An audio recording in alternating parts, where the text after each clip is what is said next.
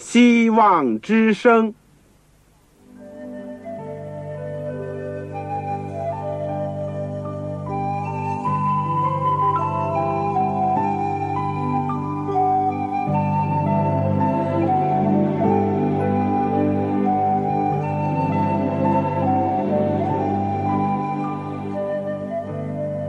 各位听众朋友，各位弟兄姐妹，欢迎您收听信徒培训这个节目。教会的兴旺，不单表现为人数众多，更要求教友的素质好。为了使教会真正达到人丁兴旺，又灵性健壮，希望之声特别为广大的信徒制作了信徒培训这个节目，满足主内同工同道的需要。信徒培训由黄牧师主讲，将有多种课程推出，欢迎弟兄姐妹们踊跃参加。下面我们就把节目时间交给黄牧师。各位亲爱的弟兄姐妹、组内的同工同道，你们好，我是旺草，很高兴借着空中的电波，我们一起可以学习主的话语。最近阶段，我们都是学习。保罗书信当中的格林多前书，因为在以前的日子里面，我们曾经学习过了保罗的早期著作，大家还记得什么吗？帖撒罗尼迦前书、后书，是不是啊？还有呢，教母书信、提摩太前书、后书、提多书，也包括腓利门书。此外，还有监狱书信、以弗所书、哥罗西书、腓利比书。同时呢，我们又把另一组就是保罗论到救恩的，可以这样来概括。我们在最早已经学习了加拉太书跟罗马书，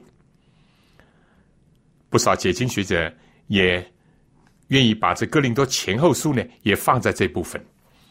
尽管呃罗马书、加拉太书带出一些很重要的这个理论性的问题，当然。也从来不离开实践的一个指导。不过，尤其是哥林多前后书呢，可以说是更加是实用神学当中一些宝库，指导了许许多多教会所面临的、面对的问题。当这些事情发生的时候，应当怎么样来处置？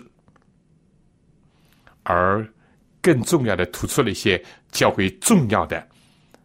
一些篇幅，包括《格林多前书》十三章爱的诗篇了啊，包括关于这个盼望的诗篇，《格林多前书》第十五章论到复活了哦，这些都是非常的宝贵。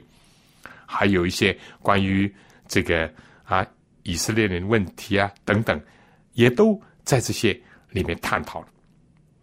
那么我们今天呢，呃，继续上次是学习第五章，大家可能还记得。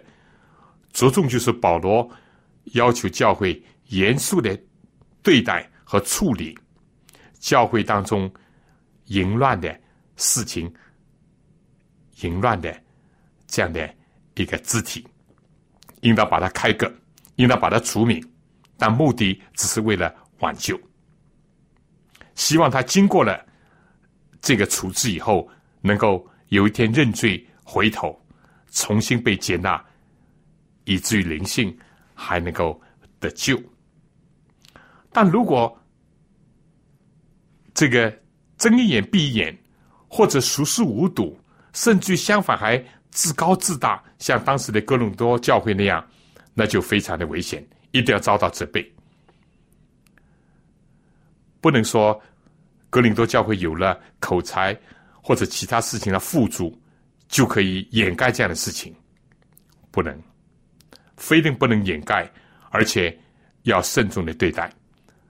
这是保罗的一个父母的心肠，这是一个主的使徒的一个要求。但他不运用自己的权柄，不按自己的名义来处置，而是高举主耶稣基督是教会的主，以他的名，以他的全能来处理。这样一件当时是骇人听闻的事情，或者在今天，在有些地方，连的这个都不骇人听闻，那真是更加要敲起警钟了。因为人的良心、人的良知、良能，可能已经麻木到了一个什么程度了。我始终讲，我们学习圣经不要空对空，老是理论对理论，或者是把我们就带回到两千年前啊。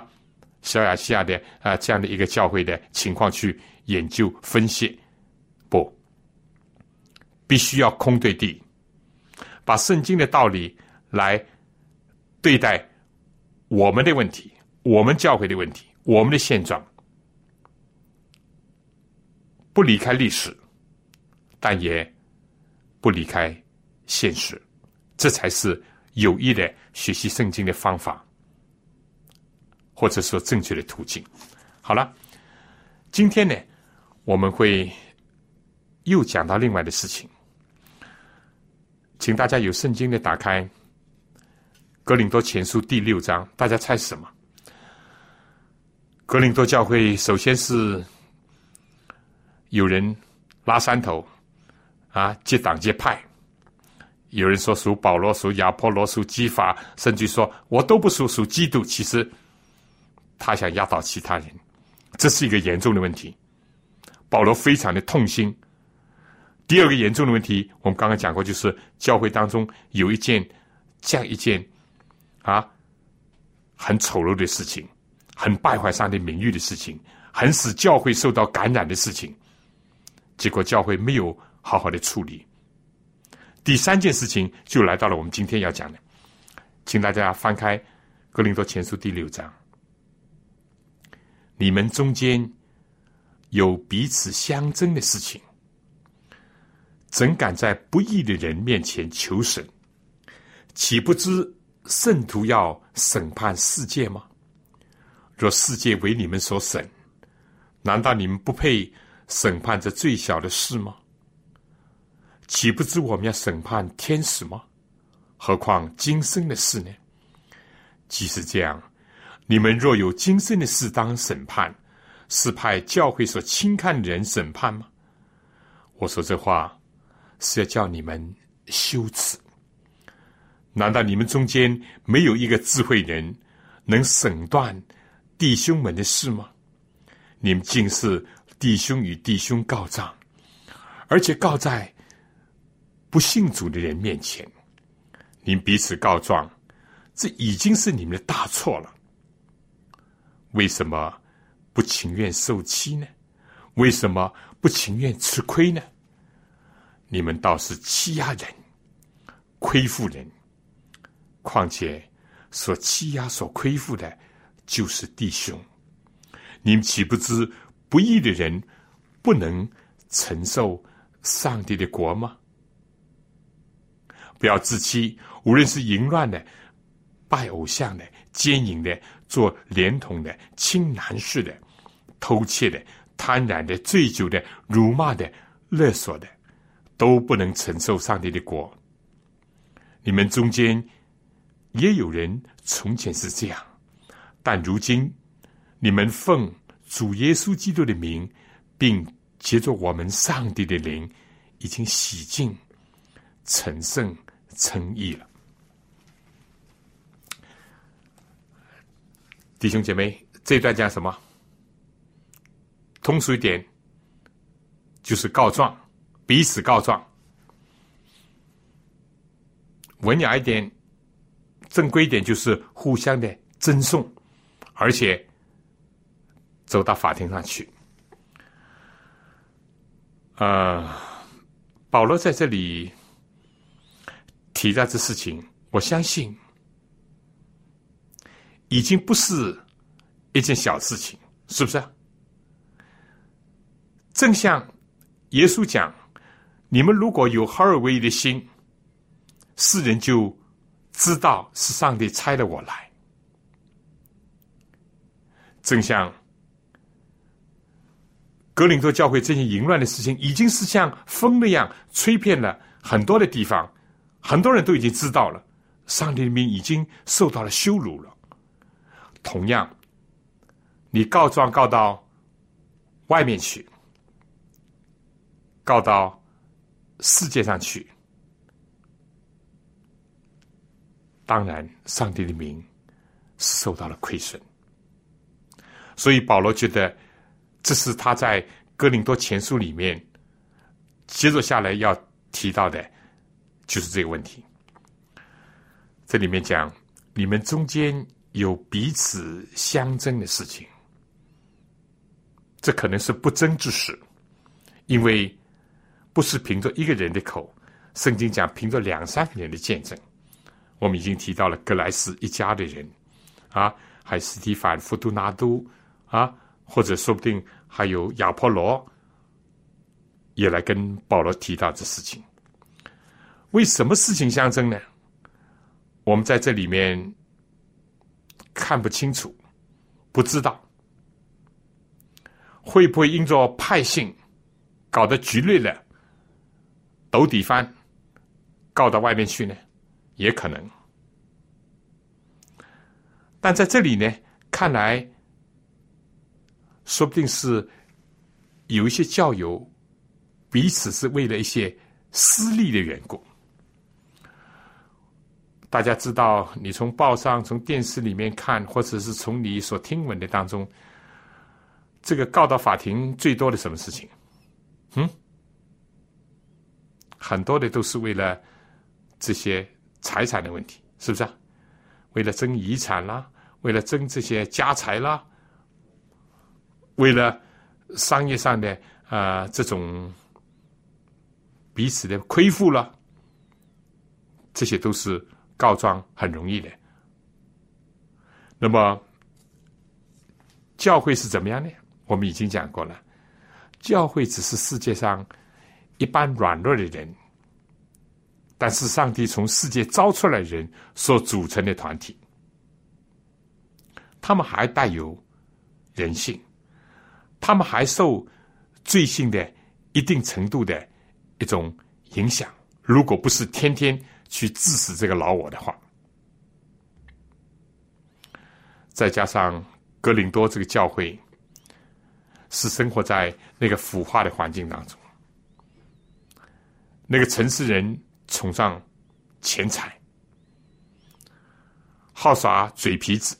我们知道希腊好的方面呢，就是说这个有很多的大的演说家，有出名的哲学家。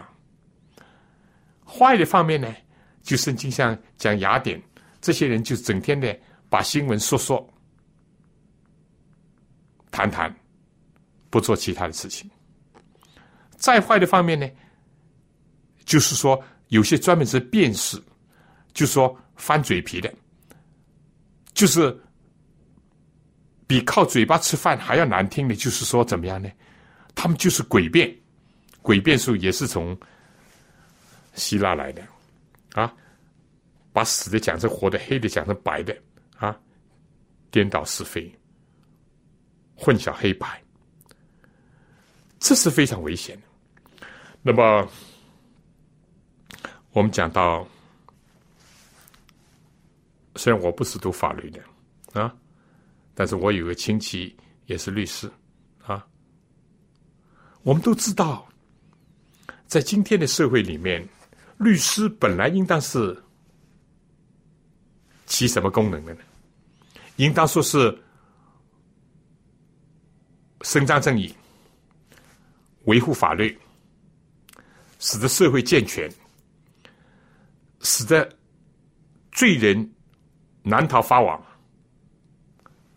使得无辜受害者得以洗血，这是法律、法院甚至律师的作用。你说是不是？但如果来到了一天，啊，不是用法来。处理事情，而是以人来治理一个社团或者等等，没有法律可以依据，或者是有了法律也是歪曲法律，或者是以法徇私，人大于法的话，那这就非常危险，非常危险。所以到今天，你问很多律师，他说他的目的就是要帮助那些要求他辩护人，使得他能够赢，打赢这场官司。至于是啊、非啊、黑啊、白啊，这是其次的事情。总之，他收了什么人的钱，或什么人托他，他就要把他啊赢过来，赢了这场官司。这是很通俗的讲，这里面就隐藏着很大的危险。我想我不用提啊，你看报看电视，你就看到很多啊，这个有罪的不判啊，这个重罪的轻判，轻罪的重判。啊，无罪的受灾，这些事情都发生，都发生，什么道理？今天的司法制度已经很混乱。今天许许多多的律师，有人就说最好不要请律师啊，律师主持公义正义的那是非常的好，但是是不是为数这么多呢？是值得考虑。有些人就是啊，收到了钱就随便他怎么讲，结果就形成了很多本身司法不公正，再加上有的时候是辩护的人，所谓律师本身也不站在一个正义的一个立场，只是看在钱财的一个角度，那就产生了很多的危险。所以，这世界有这么多的冤案、错案、假案，也有些人就说：“啊，除了古话说，这个衙门八字开，有理无钱莫进来。”是讲古代的这个衙门啊，这是告官的地方。虽然门是开着的，但你如果没有钱呢，你就算有理，你不要进来。那今天有些。地方这些事情一样重演，有的时候更厉害，官官相护的也有啊。就是说，啊，不依照法律来办事的，不依照法律来审理的事情都有。叫有钱有权，权钱大于法，这样的事情就把社会搞乱了。就是许多无辜人受害，就是许多这个犯法人逍遥法外。也有人说，你最好不要去打官司，请律师。打到后来，你本来只是想挽回这个十十万块的这个账也好，这个债务也好，遗产也好，打到后来，全部掉到其他人的口袋里去，你一分拿不到，还要这个费这个堂费。还要欠债，这个不是在今天世界不常见的事情，是有这样的事情。说不定你所认识的人当中也发生这事情。那么今天保罗就讲到了，格林多教会是在那种文化里面，就是啊，专门好辩论，甚至是在诡辩的这种场合里面，保罗说：“你们要注意了。”你们要注意了，如果你们之间彼此有些事情的话，应当怎么处理呢？是不是啊？其实圣经不是没有一些好的指导，是不是啊？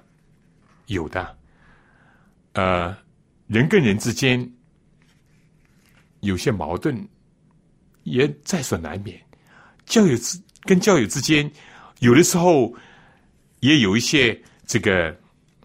别扭，或者有一些嫌隙，甚至有一些冲突，包括厉害的冲突，或者也在所难免。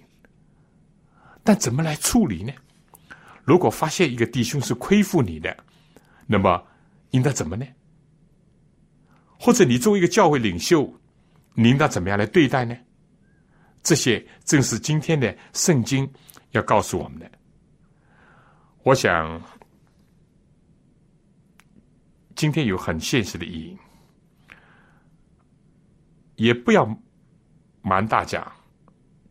今天有的时候在教友当中，也有人教友告教友的，有告到外面去，当然是羞辱主，当然是爱主弟兄姐妹痛苦，是不是真的使这个原告和被告的双方得出了解决呢？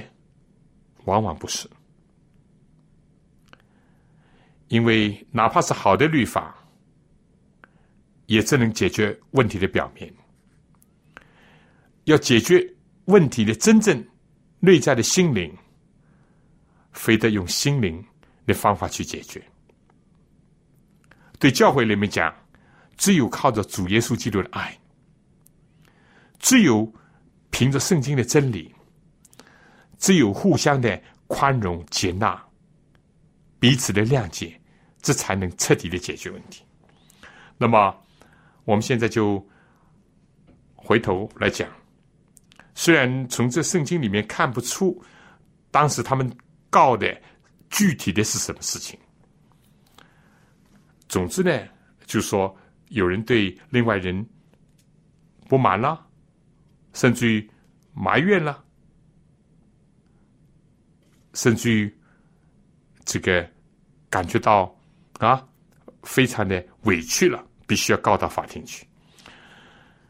我想按照圣经，首先呢，第一，我们上次讲过了，不是说教会里面应当是怎么样，老是和稀泥，老是是非不分，不对，不对，圣经没有这样讲，耶稣也不是这样，对不对？大家知道，耶稣曾经。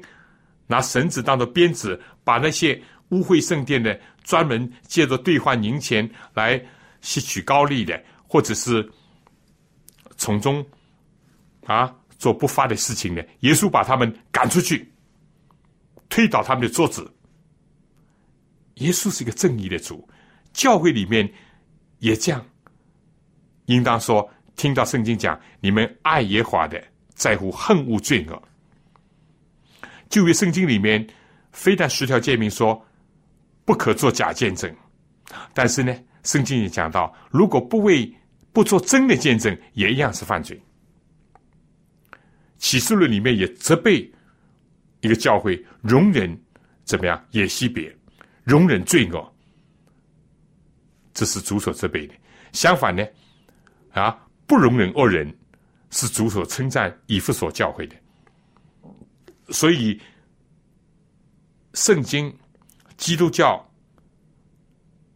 是有原则的，这点应当毫不动摇，毫不动摇。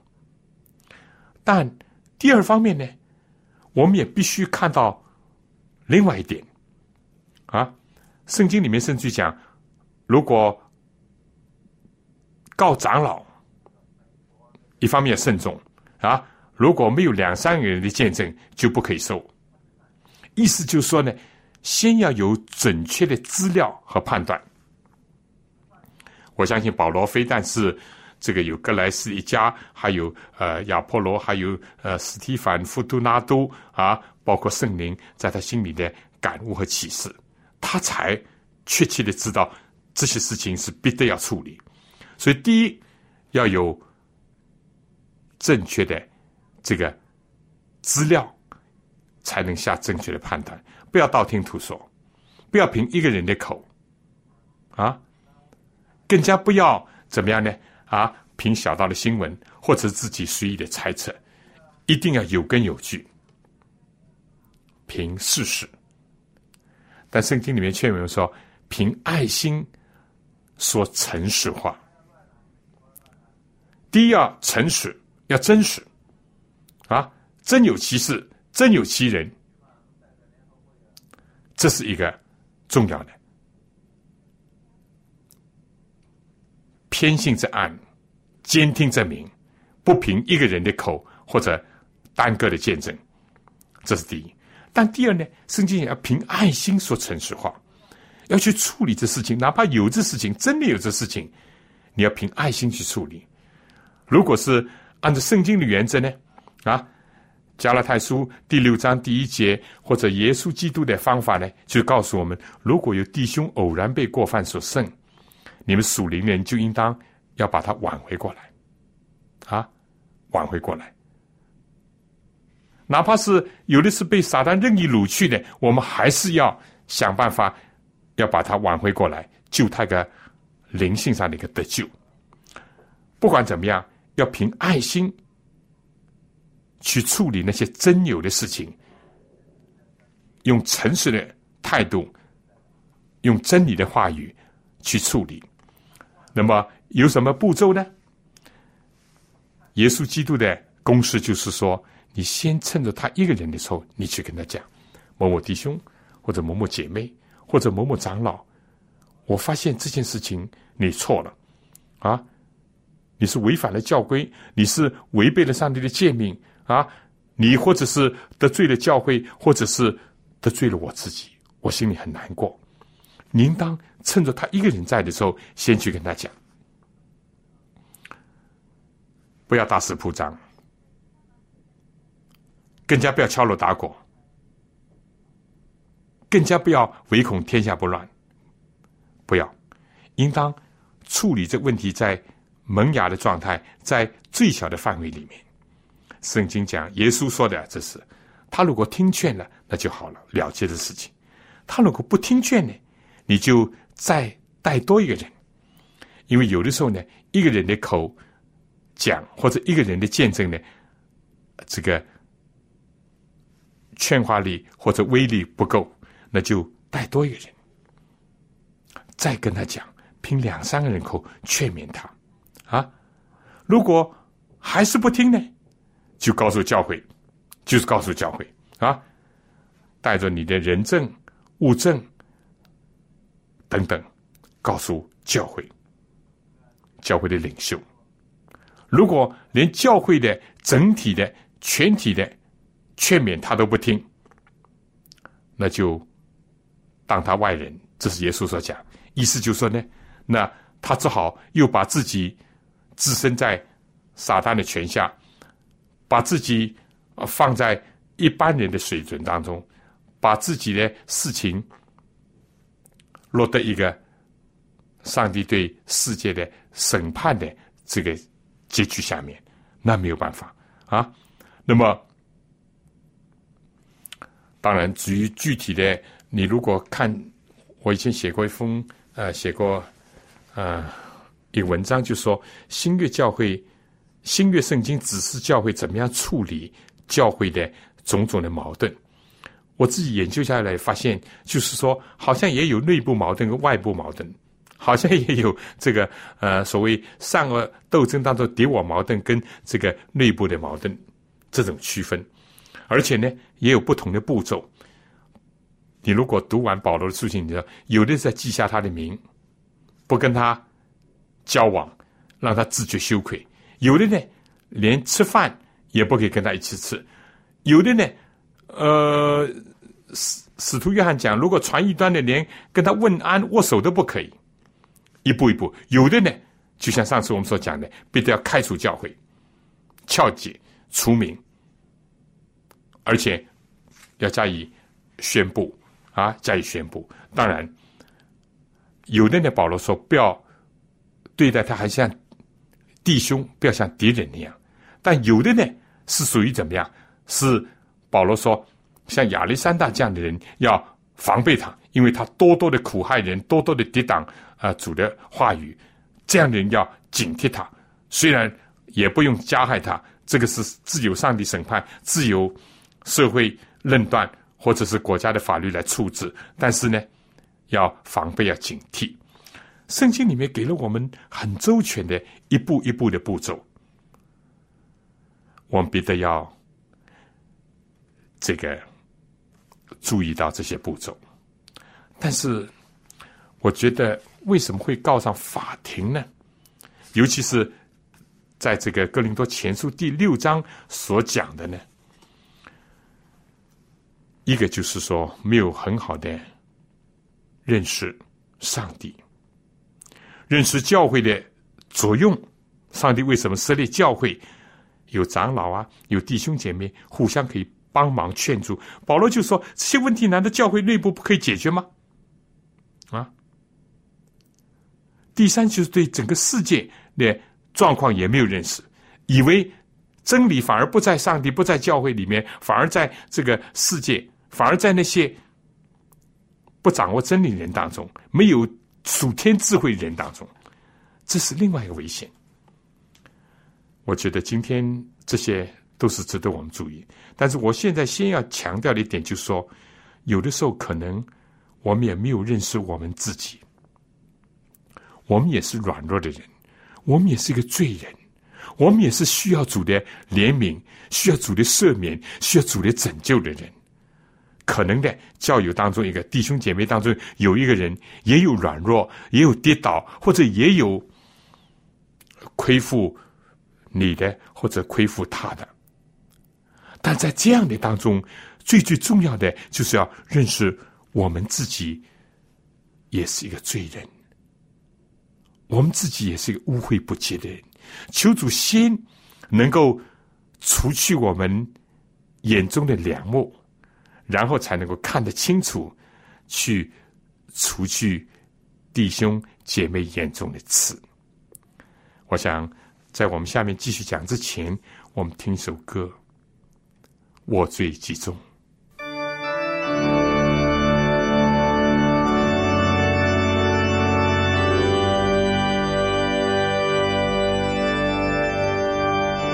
我们若认自己的罪，神是信实的，是公义的，必要赦免我们的罪，洗净我们一切的不义。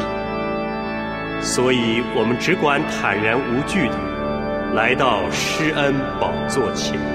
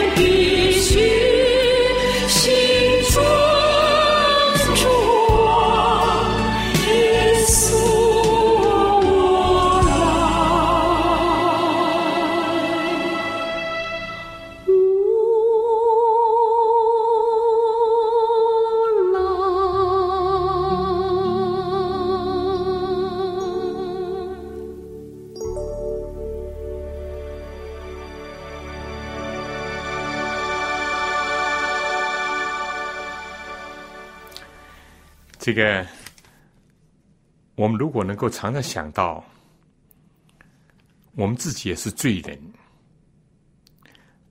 正像保罗在下面讲：“你们岂不知不义的人不能承受上帝的国吗？不要自欺，不论什么罪，无论是淫乱的，就像上一章所讲到的，拜偶像的、奸淫的、做连同的、轻男士的、偷窃的、贪婪的、醉酒的、辱骂的、勒索的，都不能承受上帝的国，不管什么罪。”在上帝国度里面，都不能够被容纳。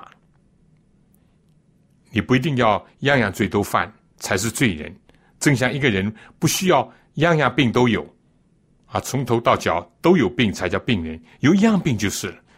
所以，如果我们知道可能这个弟兄有这个软弱、这个缺点、这个错误、这个罪，我有没有呢？保罗而且很清楚的讲到。第十一节第六章，你们中间也有人从前是这样，也是犯这些罪，是不是啊？那么，但如今呢？你们奉主耶稣基督的名，并接着我们上帝的灵，已经洗净、成圣、称义了。在主面前，因着他的救赎，我们的地位已经改变了，而且因着他的恩典和爱和他的能力，我们也已经在变化了。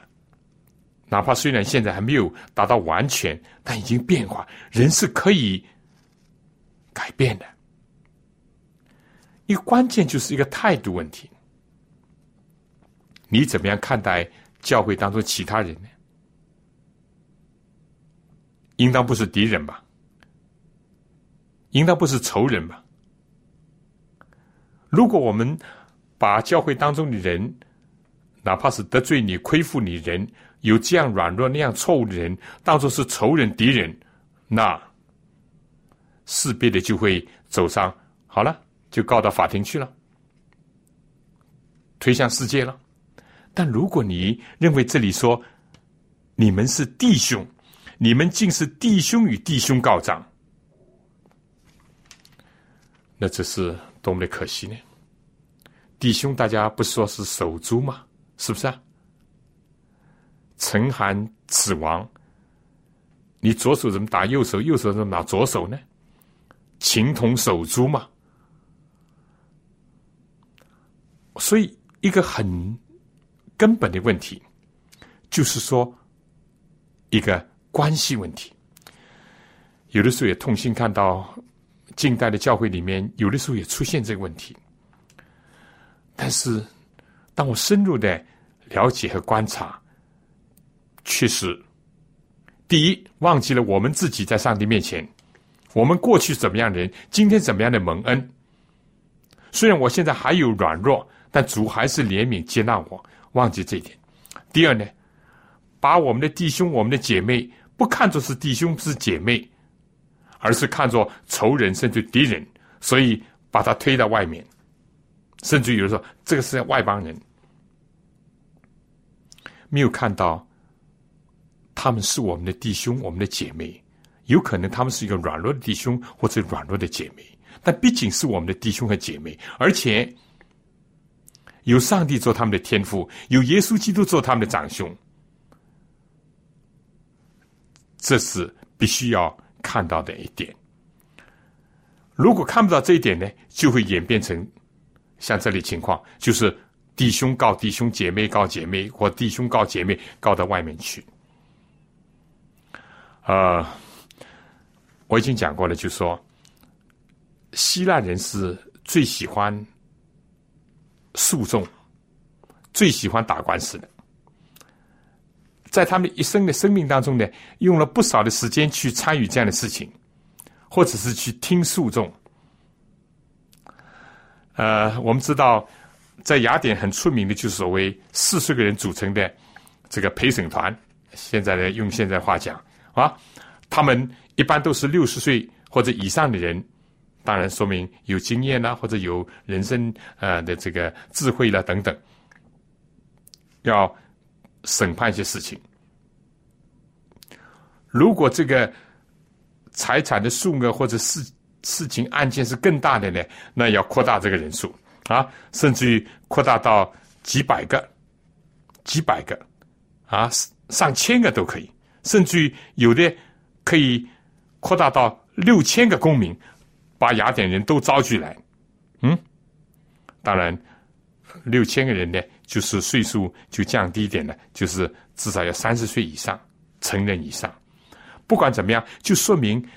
啊，在希腊，在雅典呢，有这一个背景，有这个传统，有这个架构，是专门受理这事情。在当时的社会，或者有它的必要，但是呢，相反的，犹太人呢，他们不愿意这样做的。如果按照旧约圣经的教导，或者按照他们的传统，他们。不是说息事宁人，至少怎么样呢？就是说，就好像在家庭里面处置这个纠纷一样，召开一个家庭的会议，大家谈一谈，讲一讲，或者是讲通了就好，讲不通暂时忍耐，再怎么讲还是彼此是一家人，互相的接纳，这是犹太习惯的方法。而今天呢，这个保罗有两个痛心的事情：第一是弟兄告弟兄。第二呢，还是告到这个不义的人面前去，因为当时很多我刚刚已经讲过了，尽管是表面是法官，其实本身自己是知法违法，或者是啊这个知法不知法的，很多这些辨识，我刚刚已经特别强调过，根本是这个靠嘴唇皮翻上翻下，就是有的时候是颠倒是非黑白的人啊，或者是。不得一个人家的指令，哎，这个人这个善于指令，或者是呃，甚至是为了呃赚钱，或者是为了一种私人的一种情谊，而在兴风作浪，而在把水搅混，或者是完全是使事实真相都消失。所以保罗就说：“你们这不是很矛盾吗？你们要求得公正，结果到那些不公正的面前去。”这真是一个很可怜的事情，是不是呢？很可怜的事情。那么，这个，我想在这里面呢，我们必须要啊，非常的这个警惕，非常的警惕，不要做了一些愚蠢的事情，使得天父的心伤痛，使得弟兄姐妹。受损，使得教会的名誉被破坏，而真正的不解决问题，不解决问题。那么，话讲回，大家也不要误解这个。我上集已经讲过了，教会不取代社会的功能，更加不等同于政权的功能，不。国家有国家的这个法律，社会有社会的法规或者常规，这些在不违背圣经的原则下，我们都应当尊重。啊，这个罗马书十三章也是保罗所讲的。这个做官的，他本来是替天行道，本来应当是赏善罚恶的，他不是空空配件的。所以，如果是呃行善事啊，做好事，你不用怕他，对不对？只是作恶的、犯差打错的，那才会畏惧这些。这是社会的功能。如果运用到好的时候，也能够起一定的作用。当然，至于要改革人的内心，那可能不解决问题，是不是啊？哪怕有的时候把这些恶人枪毙了，他还是不悔改，他还是心里面咬住了牙，不愿意认错。这还是有意思，就是说。不能彻底的改变，但是作为发挥它的社会功能，发挥它的呃这个维持这个社会的秩序啊或安定啊或者保障一般的呃人的利益，还是有它一定的功效。教会绝对不取代不等同。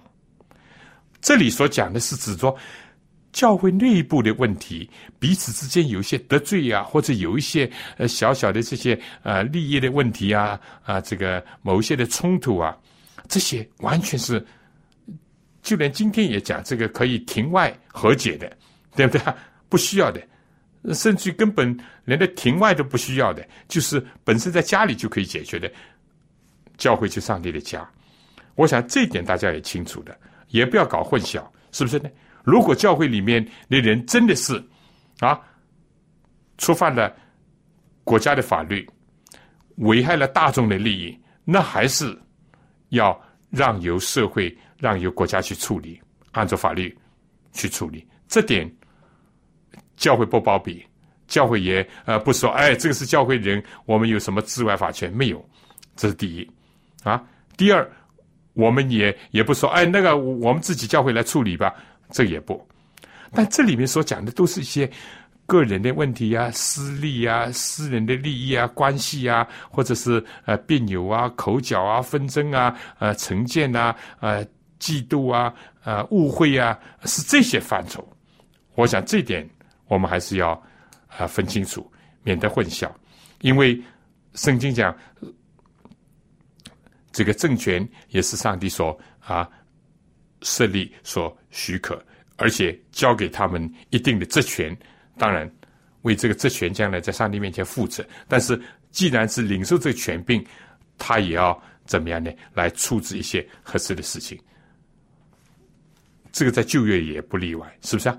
你你你看这个摩西，呃，从整个的就业的呃法律，呃立位级的法律等等等等，既然成为一个社民族、一个社团或者是一个国家，当然它有它的法规，也有它这个应当要处置的事情。所以，呃，我想我们讲到前面一点的时候，不要误解了另外一点，是不是啊？呃，就是我现在所补充的那一点。不过这里面，你从保罗。所看的这里面就可以了。你们彼此告状，这已经是你们的大错了啊！而且呢，又告到不信主的面前去羞辱上帝啊，这是很不应该的。从下面呢，多少看出来，为什么不情愿受欺负？为什么不情愿吃亏呢？你们倒是欺压人、亏负人。所以保罗在这里所指责的、所反对的。是指着那种带着一种欺压人、亏负人的一种精神状态，告到外面的法庭，告到外面的这个去监管去，是这个事情，不是说啊，哎，算了算了算了，呃，吃亏就吃亏啊，吃亏当便宜，也不是这种阿 Q 主义，也不是啊，吃亏就是吃亏，不过呢，事情还是要分清楚。对不对？谁是谁非？但是保罗意思就说呢，在这个人生的道途当中，在往天国的去的呃这个时候，有的时候为了弟兄的缘故忍受一点，吃亏一点啊；为了弟兄的缘故啊，这个受到一点误会，那就算了，那算了。为什么反而要去？欺负别人反而要亏负别人呢？你能够忍受一点欺负，总比你去欺负别人好吧？是不是啊？既然是跟非、黑跟白已经清楚了，啊，那么就算了，过去的就让它过去了，不要斤斤计较，不要抓住不放，不要翻老账，不要更加是这个。无限的上纲上线，或者是夸大其词，啊，我们知道，一到诉讼的时候，一到告状的时候，非但有恶人先告状，哪怕不是恶人先告状，往往讲讲讲也会讲多了，会事实。但是耶稣的话说：“你的话是就是，不是就说不是。若是多说呢，就是出于那恶者。”出于那二者，所以这里面呢，千万要注意这一点。我们应当要弟兄姐妹在上帝的家彼此能够劝勉、彼此帮助、彼此爱护、彼此关怀，这样也就是爱护上帝的家、爱护基督的身体，也是尊荣主。而且呢，从事实讲来，也只有这样才是彻底的解决。你把哪怕是告到官里面去啊，罚了他，或者是啊处置了他，真正解决问题吗？不解决问题，是不是呢？经验也告诉我们，现实也是教育我们这一点。我想下面呢，请大家听首短歌，教友团结。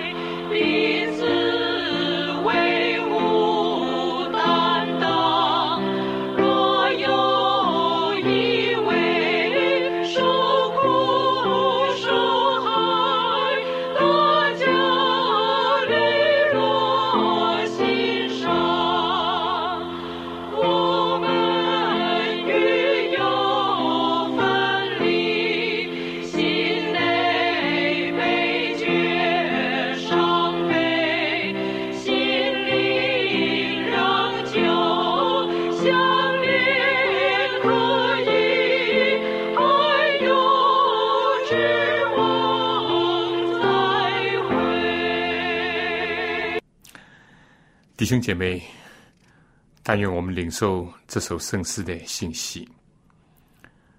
保罗在这里说：“你们要知道啊，你们将来要审判世界的，应当有个王者的风度啊！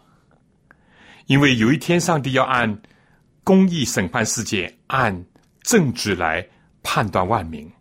我们现在应当追求。”有这样的一种品质，公益、诚实、有爱心。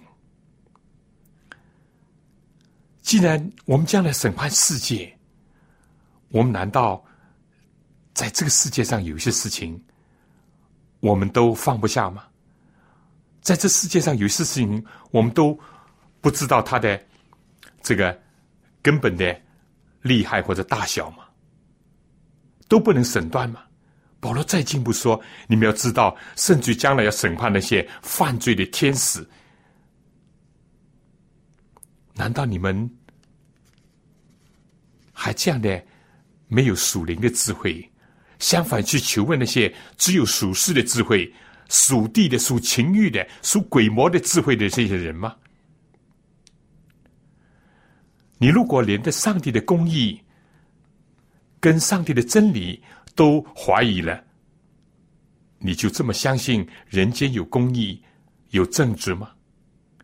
你难道连弟兄姐妹你都不信任呢？你信任还没有归主、还在撒旦权势下的人吗？所以这是保罗一连串的一些提问和这个叫人深省。那有人说我不犯这个罪，那保罗说。你尽管不犯一样的罪，你其他的罪犯不犯？那有人说我现在很好，我现在比这些犯淫乱的、犯呃亏负人的人好。保罗说：“你从前如何呢？”这都是保罗提醒。保罗在说：“你到底把犯错误的人，哪怕真的是人家得罪你，你把他当作是仇人、敌人，把他置于死地而后快呢？还是你毕竟想到他还是一个？”软弱的或者失迷的一个弟兄或这个姐妹呢？他是你的手足呢？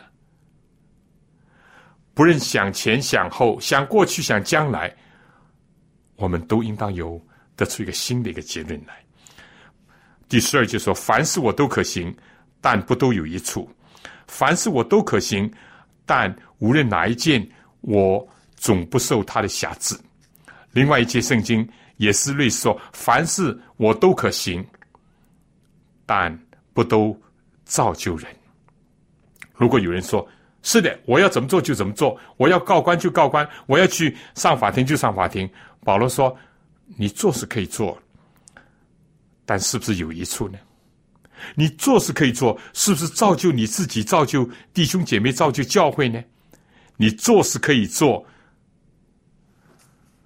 你是不是到头来你反而受了很多的其他的这个规限，反而受了其他很多的辖制呢？更加是心灵里面从此呢，表面上有所得着。”心灵里面是失落，表面上似乎赢回了什么，却真正的内心损失了平安，损失了良心，损失了圣灵的感动和爱呢？所以这些都是非常注意。